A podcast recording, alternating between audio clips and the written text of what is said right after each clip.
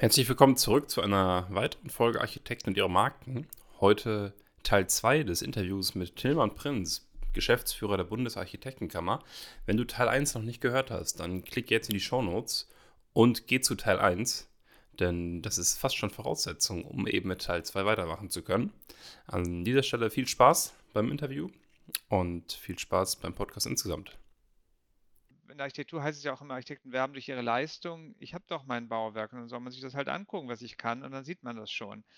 Und das reicht natürlich nicht. Ähm, aber da, glaube ich, können Sie wirklich Hilfe brauchen, ähm, sich als Büro, auch als Person stärker in den Mittelpunkt zu stellen. Ich sehe es ja im Ausland, Star-Architekten, das ist ja in Deutschland nicht so gewollt irgendwie. Also eine Zahadid, Gott hab sie selig, ähm, ist natürlich eine Marke und ein Foster ist eine Marke und ein Richard Rogers, Gott hab mir auch selig, ist eine Marke.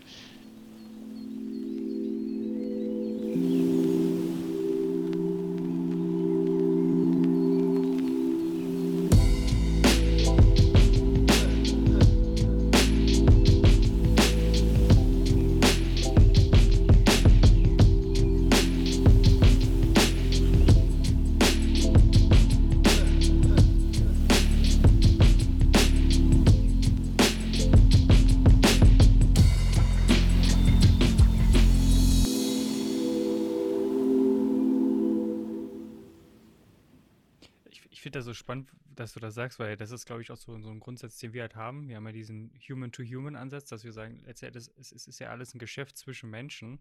Ja. Und eben gerade, wo du drüber sprichst, ist mir das auch so bewusst geworden. Ja, natürlich. Ich habe jetzt so gedacht, ja, dann spricht man mit Politikern und so. Aber nein, man spricht ja letztendlich eigentlich mit einem Menschen, der gerade in der Rolle eines Politikers ist. Genau. Als Geschäftsführer der Bundesarchitektenkammer. Aber am Ende sitzt da eine Mensch hinter. Das, das finde ich extrem spannend.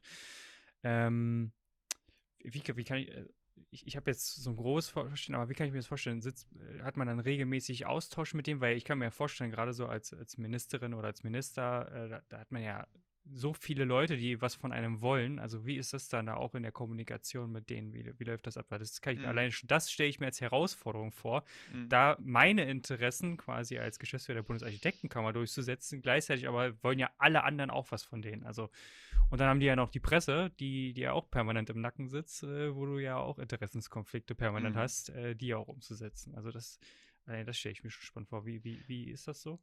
Also es, ähm, Ministergespräche gibt es vielleicht zwei oder drei im mhm. Jahr, mhm. wenn überhaupt, ähm, weil die natürlich ganz viel zu tun haben. Wir glauben, dass das jetzt mit Frau Geiwitz auf jeden Fall viel, viel besser wird, weil wir jetzt eine Bauministerin haben und wir als Bundesarchitekt kann man natürlich auch die zentrale Ansprechstelle für alle Planer sind.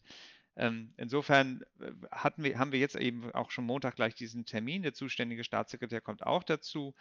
Ähm, der Herr Bösinger weil die gleich wissen, okay, da habe ich gleich die gesamte Planerschaft, mit denen rede ich natürlich. Und da wird es sicherlich auch viel Austausch geben, auch mehr Austausch geben.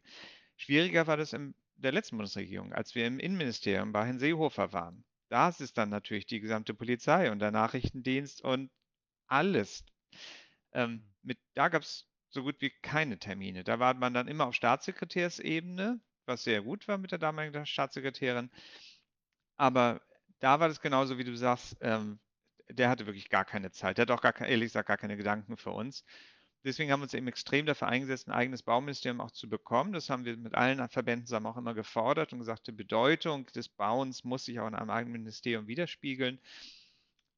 Und dadurch, dass wir jetzt ein kleineres Ministerium haben, dieses Bauministerium, aber eben zielgerichtet, sehen wir da den Austausch extrem viel enger. Und die Geiwitz ist auch sehr zugänglich. Also da gibt es bestimmt mehrere Termine.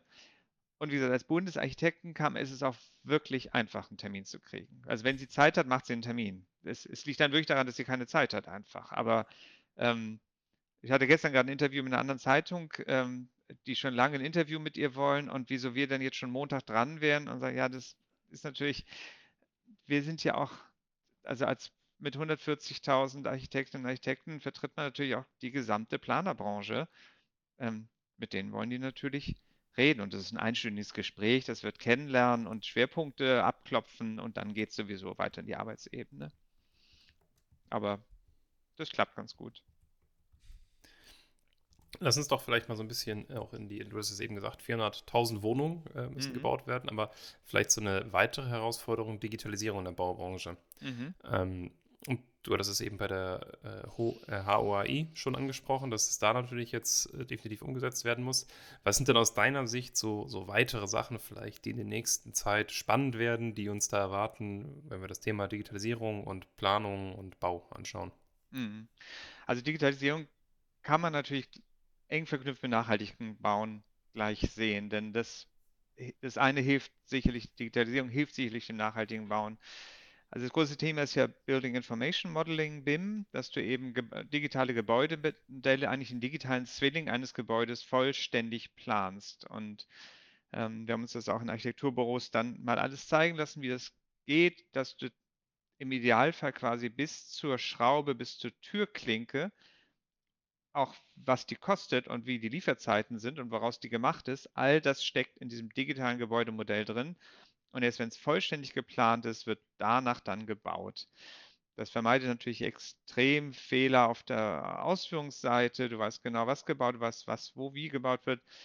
Und da gibt es eben auch immer die sogenannten Kollisionsprüfungen. Also man kann sich das vorstellen, wenn man ein großes Haus mit zehn Stockwerken plant, ähm, und da läuft die ganze Technik durch und so weiter. Und diesen Kollisionsprüfungen, das ist immer ein beliebtes Beispiel, wird dann mal deutlich, dass die Stromleitung im Wasserkasten endet, weil in der digitalen Planung, weil man das noch nicht richtig verschoben hat. Aber das zeigt ja auch, genau dazu wird geplant, dass man, oh, das Strom und Wasser ist, glaube ich, nicht so gut zusammen, das sollten wir vielleicht trennen. Ähm, oder dass da plötzlich Ecken drin sind, weil sich doch nochmal was verschoben hat. Das wird eben alles vollständig geplant. Und diese Digitalisierung hilft extrem, macht aber auch irre Herausforderung für die Büros, weil sie sehr teuer ist. Die, die, die Programme sind teuer, die Schulungen sind teuer für die Mitarbeiterinnen und Mitarbeiter. Also das, da versuchen wir den Berufsstand sehr zu begleiten mit vielen äh, Fortbildungen, mit vielen Leitfäden, mit Hinweisen und so weiter. Das macht es herausfordernd. Und dazu, wie gesagt, das große Thema ist natürlich die CO2-Einsparung. Wie, also 40 Prozent des, des, des CO2 werden durch den Bausektor verursacht. Und daraus sehen wir die Chance, guck mal, wenn wir was tun, können wir 40, bis zu 40 Prozent einsparen. Also wir haben auch ganz viel Einfluss. Wir sind nicht nur ein großes Problem, wir haben auch ganz viel Einfluss, wenn wir das besser machen. Und da geht es natürlich dann in die Baumaterialien, es geht in intelligente Baustoffe, ähm, es geht auch um die Herstellung, um die Lieferung, äh, wo die Digitalisierung wieder hilft. Ähm, oftmals werden die Baustoffe Wochen vorher angeliefert, lagern dann auf der Baustelle, liegen darum. Auch das kostet alles Fläche und Zeit und, und Ressourcen, dass man so etwas besser koordiniert. Und natürlich nochmal dieses Thema Umbaukultur, das kann man gar nicht oft genug betonen, weil es eben auch darum geht, nicht mehr Fläche zu versiegeln. Starkregenereignisse, Ahrtal und so weiter. Ähm, es geht jetzt extrem darum zu sagen, wir müssen Flächen entsiegeln und wir dürfen vor allem nicht mehr Flächen versiegeln, weil diese Starkwertereignisse ganz klar zunehmen werden.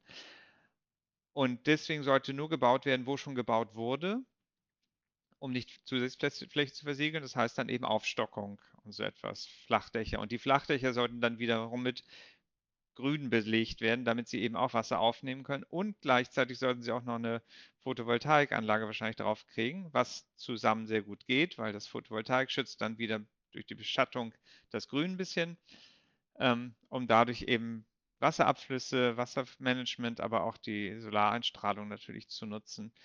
Also das sind so Riesenthemen. Begrünte Fassaden kommen natürlich auch immer mehr auf und der ganze Freiraum dazwischen. Wenn wir innerstädtisch verdichten, wenn wir nicht weitere Fläche versiegeln wollen in die Fläche hinaus, heißt natürlich, dass wir auch immer enger zusammenrücken. Aber das hat natürlich auch Grenzen. Man will ja auch nicht wie im London des 19. Jahrhunderts leben oder sonst wie, wo man dann eng an eng, sondern ähm, man braucht Freiräume. Und die Pandemie hat es natürlich auch gezeigt. Man braucht Parks und Spielplätze und Spazierwege und man braucht Luftschneisen in der Stadt und solche Sachen. Also das sind die großen Planungsherausforderungen zurzeit gerade, wie man Städtebau gestaltet, wie man Grün, Grünraum, Freiraum gestaltet und wie dann auch die Gebäude aussehen.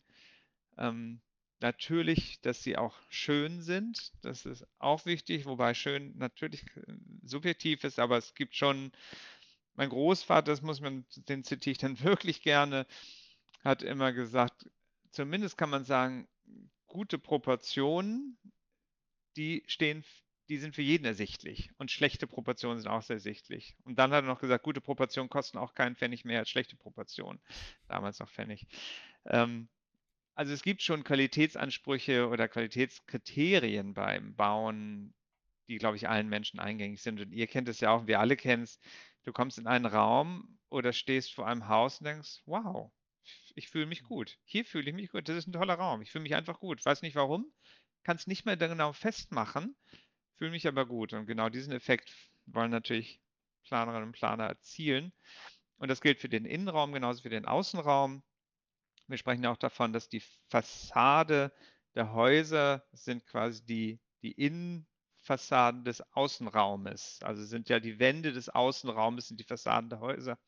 Und so wie du deine Wand in deinem Büro, in deiner Wohnung schön gestaltest, so sollte natürlich der Außenraum auch die Wände schön gestaltet sein. Also all diese Themen, das sind so die, die, die Themen, die, wir, die uns bewegen. Dann als Bundesarchitekt kann man sind wir die einzigen, die natürlich auch international extrem unterwegs sind. Wir haben ein Netzwerk Architekturexport. Wir fördern die deutschen Architekten, die im Ausland arbeiten wollen, fördern aber auch Kooperationen von ausländischen Architekten, die nach Deutschland kommen, stellen da Teams her. Ähm, denn jeder deutsch, ausländische Architekt, der hier baut, ähm, braucht immer ein Büro vor Ort in der Regel. Und auch da schulen wir, vernetzen wir. Ähm, wir sind über den Weltverband wirklich mit man muss sagen, mit allen Architektenorganisationen der Welt verbandelt. Also wenn irgendjemand anruft und sagt, haben Sie einen Kontaktarchitekten in Kasachstan, dann finden wir da schon jemand oder in Brasilien oder in Mexiko oder sonst wie. Also das, ähm, das ist auch super spannend. Genau, aber natürlich im Europäischen Verband extrem eng zusammen. Die Präsidentin des Europäischen Architektenverbandes ist zurzeit eine Deutsche, meine Kollegin Ruth Schagemann. Das gibt es seit diesem Jahr, seit dem 1.1. offiziell. Und das gibt uns auch nochmal einen ganz anderen Zugang zur europäischen Dimension. Das neue europäische Bauhaus von Ursula von der Leyen ausgerufen ist ein Megaprojekt auch für uns. Geht es darum, eben Nachhaltigkeit und Ästhetik zu verbinden. Sie hat eben gesagt, Green Deal und wir brauchen nachhaltiges, wir brauchen Nachhaltigkeit, selbstverständlich, wir brauchen CO2-Einsparung, aber das schaffen wir nur, wenn es auch gut aussieht und die Leute das wollen. Und dass es gut aussieht und die Leute da leben wollen, das ist dann ja wieder Planer. Herausforderung und Verantwortung.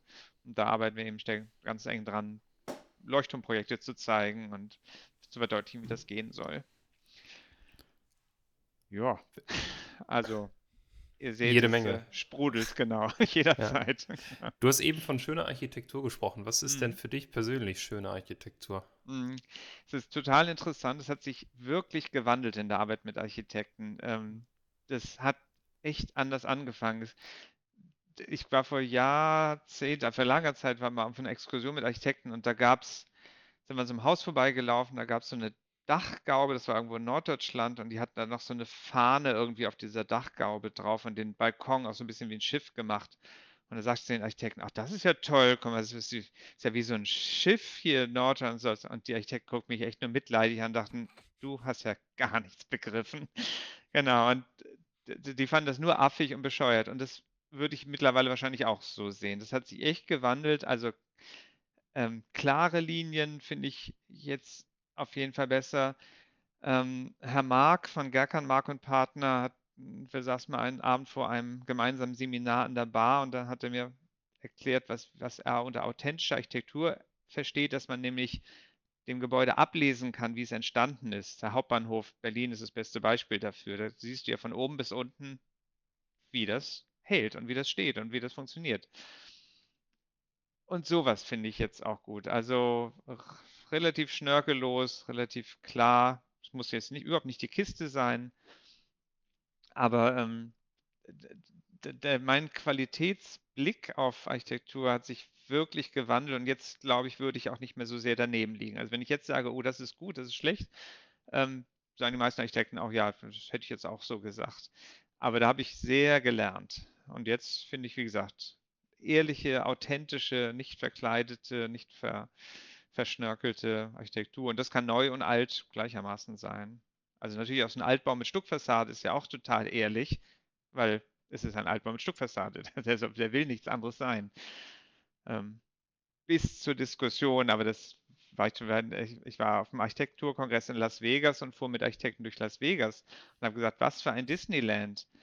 Und die Architektin, die eine, das fand ich irgendwie auch gut, die hat mir erzählt, das ist doch total ehrlich. Das weiß doch, dass das nicht der Eiffelturm sein will und die Pyramide und Caesars Palace weiß, dass es nicht die Akropolis ist. Es ist ein Hotel in Form einer griechischen, überhöht, völlig übertrieben, aber ganz bewusst. Und dann dachte ich, das ist irgendwie auch gut. Das finde ich, muss man jetzt nicht hübsch finden. Ich finde es auch nicht, ist auch nicht hübsch, sondern finde ich das auch nicht ästhetisch, aber, aber irgendwie ist es auch gut gemacht, weil es auch ehrlich ist und weil es sagt, hallo, ich will aussehen wie ein vollkommen durchgeknallter römischer Palast und so sehe ich aus. Also insofern, wie man zur Architektur kommt, das hat sich, also wie man zu einer Planungsentscheidung oder zu einer Form, Sprach, Formensprache kommt, ähm, das glaube ich, kann ich jetzt besser verstehen und erkennen und, und so hat sich auch mein Geschmack sehr verändert. Ich finde bei Las Vegas spannend, dass es so eine Stadt ist. Also ich kenne keine Stadt, in der die, die Stadtplanung so massiv mit den Gebäuden und der, ja, den, den Casinos verbunden ist. Teilweise gibt es ja Fußgang, Fußgängerüberwege beim Strip, die direkt in ein Casino reinmünden. Du hast gar keine andere Chance, als da erstmal reinzugehen. Na, ist doch ein mega spannendes Interview bis jetzt, oder nicht? Weißt du, was auch mega spannend ist? Personal Branding für Architekten. Denn damit machst du nicht nur noch mehr Umsatz und sparst gleichzeitig Zeit, Du arbeitest nur noch mit deinen idealen Traumkunden zusammen und das Beste, du ziehst die richtigen Mitarbeiter an. Und wenn sind wir doch mal ehrlich, das ist doch ein Thema für jeden von uns.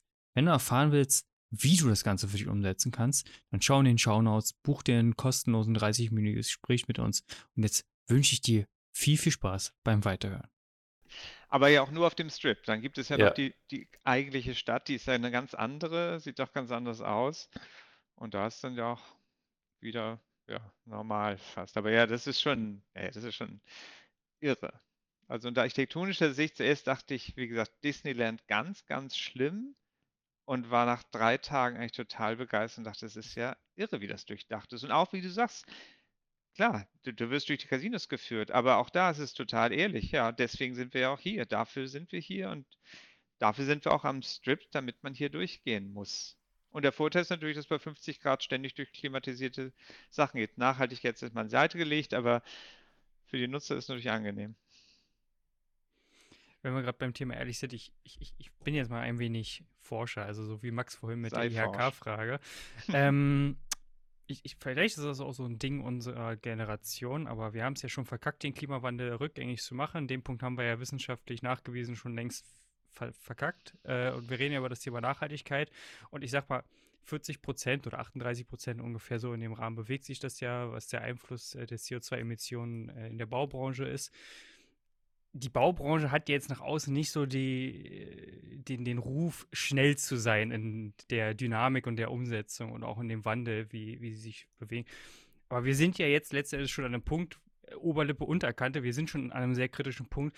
Wie können wir es schaffen? Und vielleicht kann, kannst du ja auch sagen, wie da die Bundesarchitektenkammer mit unterstützen kann. Wie können wir es schaffen, da ein bisschen mehr Geschwindigkeit, Dynamik reinzubringen, weil wir haben keine Zeit mehr. Mm. Das ist die große Frage. Geht es über Incentives und Anregungen und Förderung oder muss es ordnungsrechtlich vorgeschrieben werden? Und ähm, also wir vertreten natürlich zumindest eine Mischung aber fast ähm, ohne Ordnungsrecht geht es schon gar nicht mehr. Es muss vorgeschrieben werden. Und die neuen, wir arbeiten sehr, sehr eng mit der KfW zusammen, die diese ganzen Fördermittel rausgibt für nachhaltiges Planen und Bauen oder bisher auch für energetisches Planen und Bauen. Und mit der sprechen wir auch sagen, das reicht ja überhaupt nicht. Also nur ein energieeffizientes Gebäude brauchst du nicht zu fördern. Das, du kannst es eigentlich nur fördern, wenn es nachhaltig ist. Und zwar rundum nachhaltig. Von den Baustoffen, von, von der Ressourcenverbrauch zur Herstellung der Baustoffe.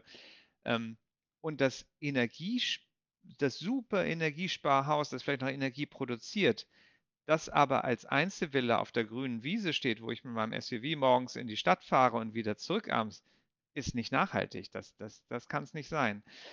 Also genau diese Dinge versuchen wir zu bewegen. Wir arbeiten ja auch mit der Deutschen Gesellschaft für nachhaltiges Bauen, der DGNB, ganz viel zusammen. Die verleiht immer diese Gold, Platin, sonst was Siegel für nachhaltige Gebäude.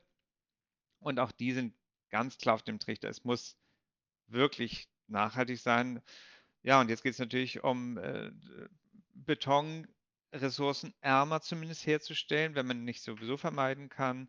Äh, Deutsche Nachhaltigkeitspreis hat ja, glaube ich, letzt, vorletztes Jahr diesen Kevlar Stahlbeton, also etwas, äh, den Stahl im Beton, der ja notwendig ist, damit er hält, durch Kevlar zu ersetzen, was auch wieder Ressourcen spart.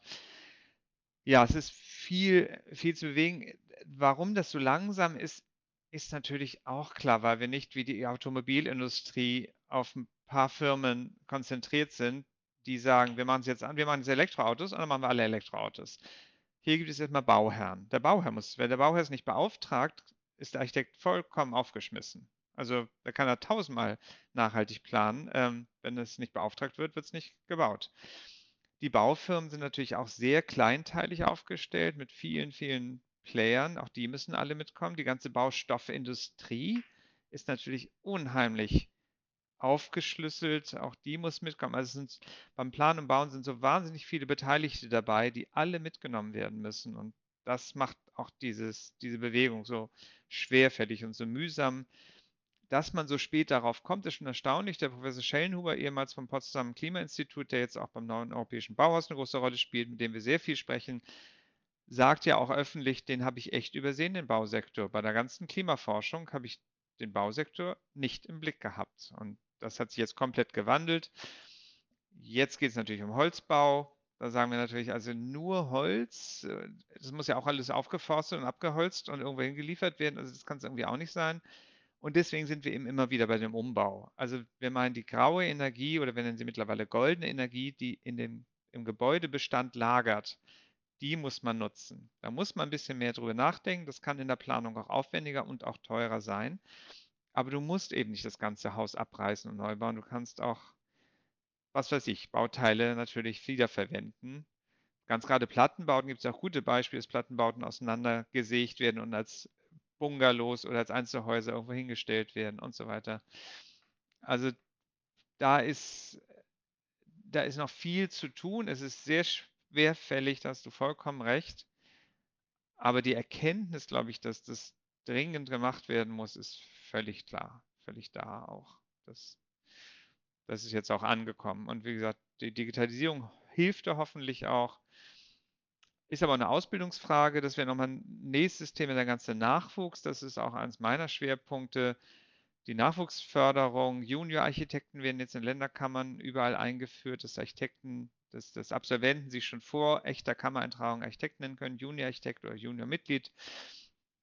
Und die bringen eben auch, genau eure Generation bringt da eben auch nochmal eine andere Power mit rein, zu sagen, das ist gar keine Frage mit der Entscheidung, äh, will ich so oder so planen und bauen? Nee, es muss nachhaltig sein, ohne Frage. Es muss CO2 sparen, es muss am besten energieerzeugend sein und, und, und.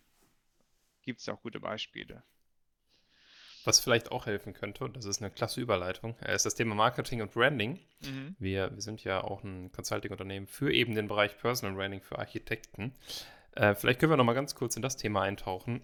Ähm, wie du das auch siehst, vielleicht das Thema Branding und Marketing, was die Architekten dort vielleicht noch besser machen könnten, ähm, wie du das ganze Thema überhaupt verfolgst. Vielleicht kannst du mal so einen groben Überblick geben, mhm. wie, du das, wie du das wahrnimmst.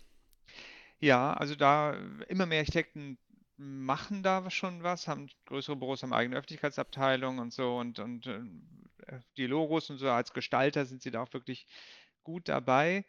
Was ich bei den Architekten in der Masse aber feststelle, du hast so viele Über Widerstände zu überwinden, um so eine Gebäudeplanung durchzukriegen. Du musst erst mit den Bauern überzeugen, dann muss Bauamt überzeugen, dann müssen die ganzen Baufirmen mitmachen, dass oft keine Kraft mehr da ist, sich da nochmal Gedanken zu machen, was bin ich als, warum bin ich als Büro eigentlich gut oder was ist mein USP oder sonst wie.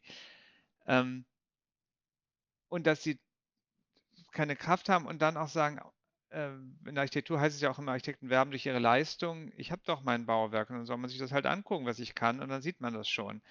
Und das reicht natürlich nicht. Ähm, aber da, glaube ich, können sie wirklich Hilfe brauchen, ähm, sich als Büro, auch als Person stärker in den Mittelpunkt zu stellen. Ich sehe es ja im Ausland, Star-Architekten, das ist ja in Deutschland nicht so gewollt irgendwie. Also eine Zaha Hadid, Gott hab sie selig, ähm, ist natürlich eine Marke und ein Foster ist eine Marke und ein Richard Rogers, Gott hab mir auch selig, ist eine Marke.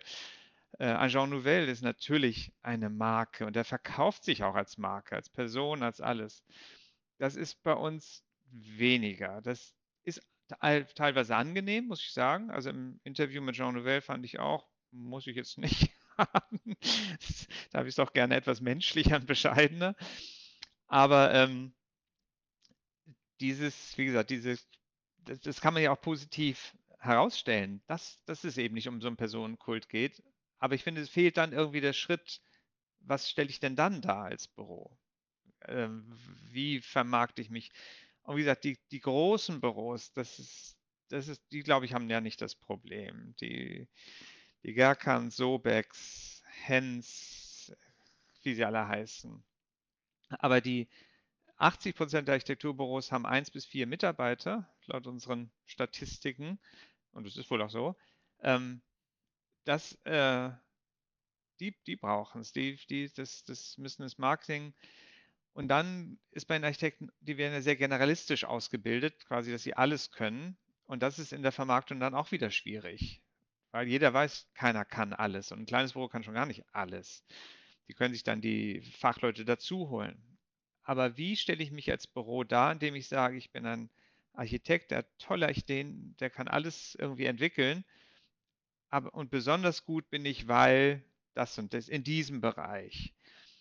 Äh, wir haben eine große Diskussion über Spezialisierung Generalisten. Also will ich jetzt sagen, ich bin, ich bin der Architekt für Nachhaltigkeit. Da sagen wir natürlich, das, das, der Zug ist abgefahren, alle müssen nachhaltig bauen. Das kann, das kann man schon gar nicht mehr sagen.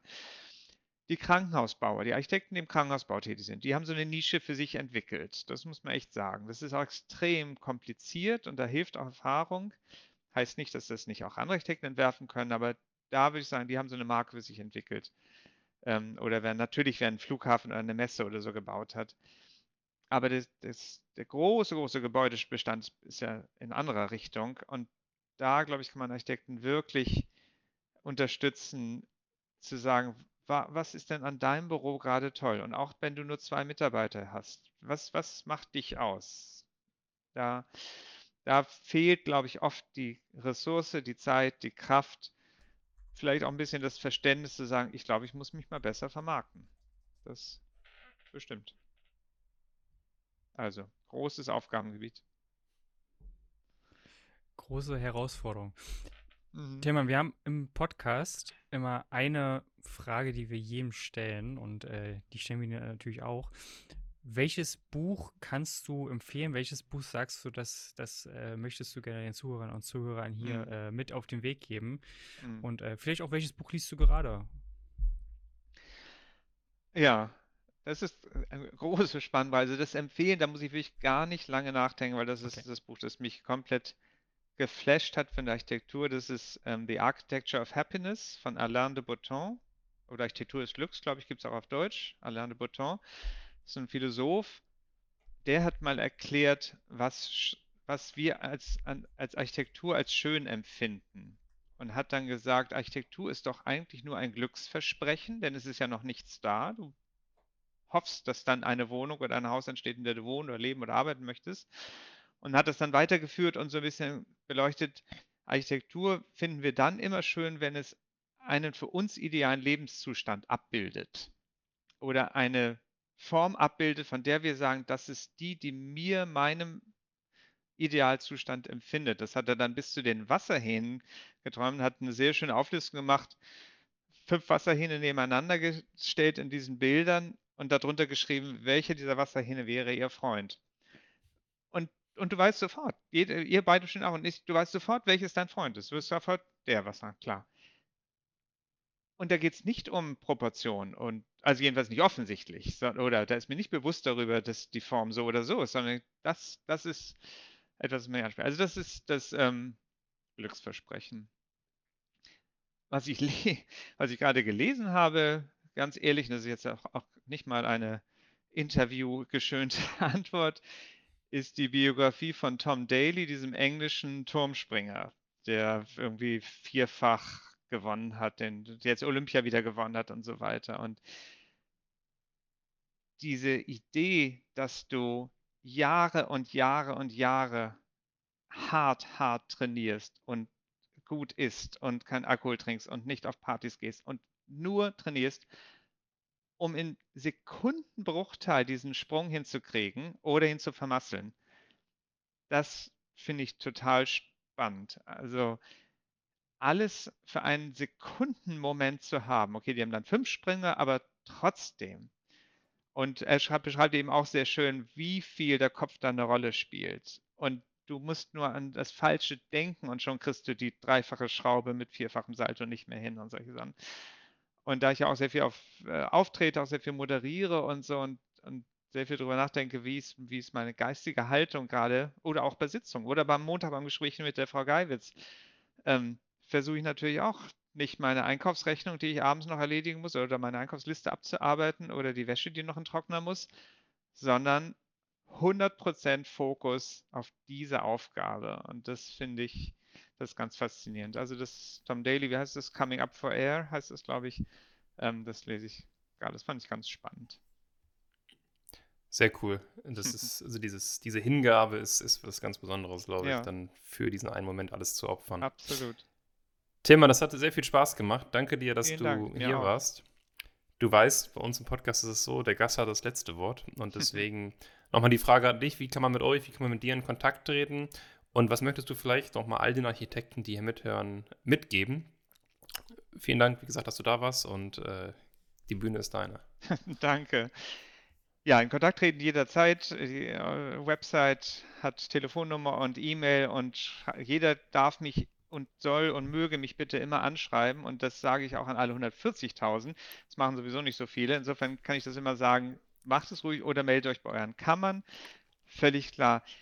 Meine Botschaft wäre nochmal ganz klar, Architekt klar zu machen, es ist ein wahnsinniges Privileg, so eine Selbstverwaltungskörperschaft, so sexy heißt es nun mal, zu haben wie eine Kammer. Also sich als Berufsstand selbst zu verwalten.